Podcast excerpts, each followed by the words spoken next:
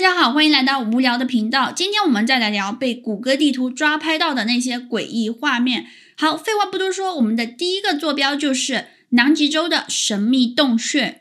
其实之前已经做过不少期和南极洲有关的诡异坐标的影片了。那么这个坐标是我最近找了好久才找到的，就是这个南极南极洞穴。第一次看到它的时候，我记得是好几年前的事情了。大家看，就是这个洞穴，它的外面左右两侧的地面上都覆盖着雪，可是洞穴的入口前面啊，光溜溜的，这就说明应该是有人或者是一些。大型的机械在这里进进出出，这就导致呢，这片区域的积雪量会比旁边两侧少很多，而且这绝对不是自然形成的一个南极南极洲的洞穴，因为你看洞穴入口这里好像是有像是碎石一样一块一块的东西，真的是非常好奇哈，这里究竟有什么东西呢？我们在谷歌地图上会觉得说，哎，它看起来还好吧。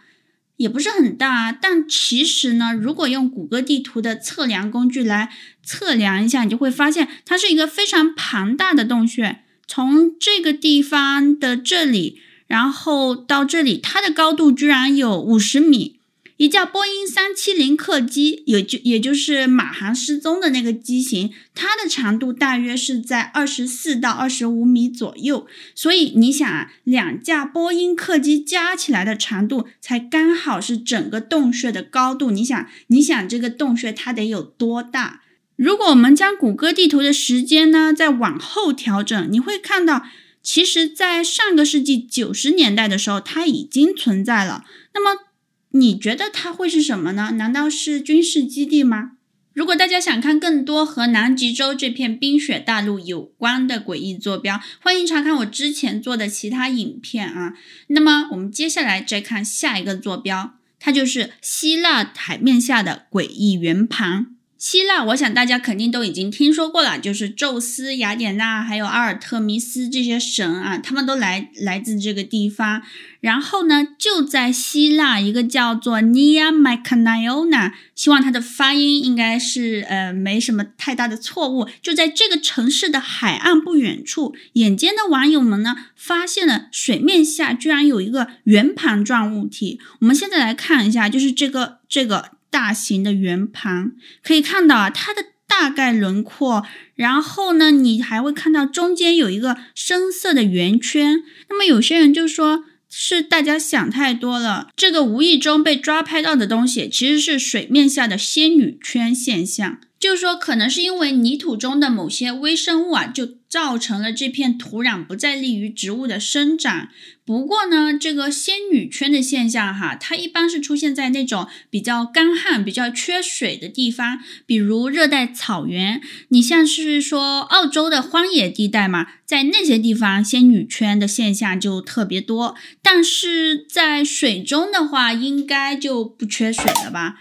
大家觉得这个希腊海岸城市附近发现的奇怪景象，它到底是什么东西呢？你觉得会是 UFO 吗？好，那么下一个神秘坐标就是荷兰上空的时空裂缝。网友们发现，谷歌卫星在荷兰一个城市的上空拍摄到了非常诡异的光芒。现在我们肯定是什么都看不到的，但是呢，如果把时间调整到2005年的版本的话，你会看到神奇的景象。对，就是这个，这亮眼的光芒，它到底是什么东西发射出来的？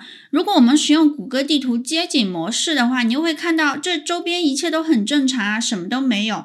但是呢，只要你一调整到俯瞰的模式，你就会发现这个地方的上空的确出现了诡异的光芒，而且只有2005年版本的谷歌地图你才能看到这奇怪的光束。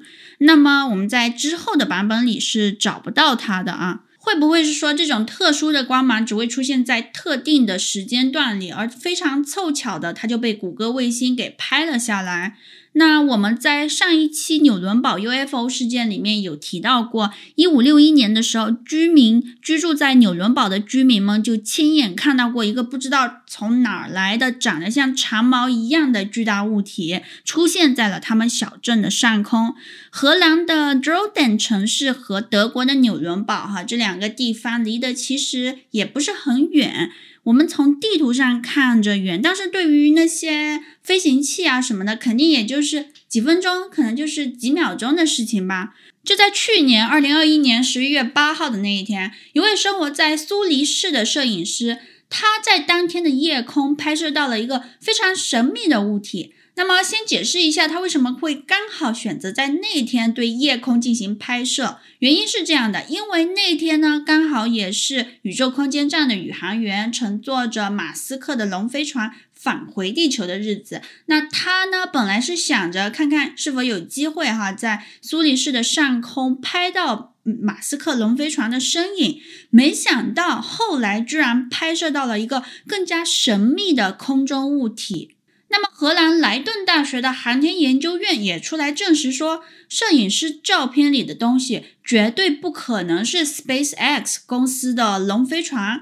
那先不说那天太空船返回地球的时候呢，是否有经过那个瑞士的上空？就算哈，就算它经过瑞士的上空，可是呢，它还会处于在那个地球阴影的那一面，所以就是说。这些飞行器在没有被阳光照射到的情况下，我们通过肉眼是没有办法观察到它们的。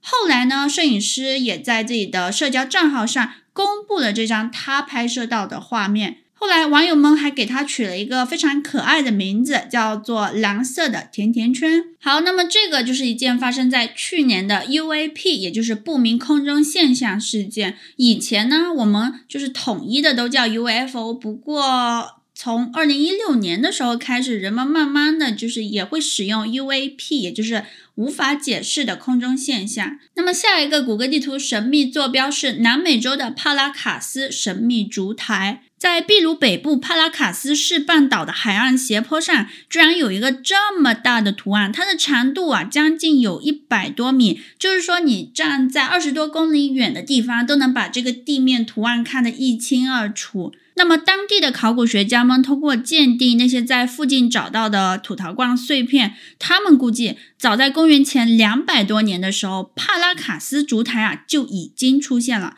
所以它比耶稣还要早。当然，这个巨大的烛台绘画和纳斯卡线是否有什么联系？目前呢，这都不清楚啊，都是一个谜。至于上面的图案，它到底代表着什么？我们呢叫它烛台，那是因为对我们现代的人来说，它的确长得和烛台挺像的，对吧？不过呢，研究人员认为它代表着曼陀罗花，或者是说那种拥有顽强生命力的仙人掌。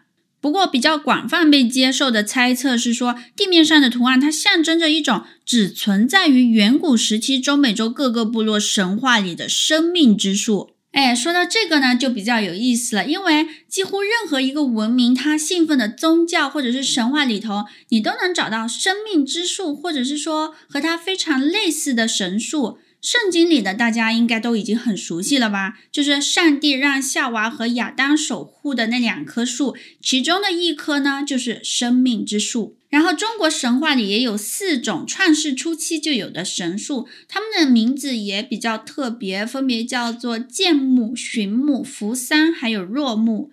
接着还有北欧神话。北欧神话里的世界树叫做 Yggdrasil，它是连接着九个宇宙的一棵树啊。所以，为什么这些不同地区的文明都存在着一个和神树有关的故事呢？欢迎在影片下方留言。好，那么最后一个不可思议的谷歌坐标是位于印加古都库斯克附近的萨克塞华曼堡。在当地的语言里，萨克塞华曼的意思是山阴，所以我们也可以称它为山阴城堡。这个地方最大的谜团就是这个城堡它本身是如何建造起来的，因为它的建筑材料都是一块块巨大无比又沉重的石头。我们来近距离看一下这里中等大小的石头有多大。你比如说这块旁边的游客，我们目测它应该是在一米七到一米八之间。你看这个石头，它身后的石头大得不像话。这已经不是说有没有带轮子的工具的问题了。想要移动这种石头，你最起码需要一个起重机吧。不然的话，你怎么把这几百吨的石头从另外一个地方挪到这里呢？难道古代人均大力士扛起两百吨都不换肩？不可能吧？而且也不知道古印加人是如何在没有钢制工具的情况下，将这些石头打磨的这么光滑。你近距离观看这些巨型石块的话，是完全找不到这些石块之间的接缝的。如果只是依靠当时的人力来完成所有的工程，那么那些在古代的修建工人一定会很辛苦吧？而且我们现在看到的萨克塞华曼堡只是整个建筑的五分之一，因为十六世纪西班牙人来到这个地方的时候，他们把城堡的大部分石头都运下了山，当做自己的建筑材料。再加上，秘鲁本地人自己缺石料的话，也会来这里免费拿。直到二十世纪的时候，他们才停止从这个地方搬运石头的行为。所以今天留下来的只不过是五分之一都不到的城堡残骸。不管怎么说啊，仅仅只是一小部分的残骸，已经足够让我们感到瞠目结舌。所以你可以想象，就是它最初的样子应该有多么壮观。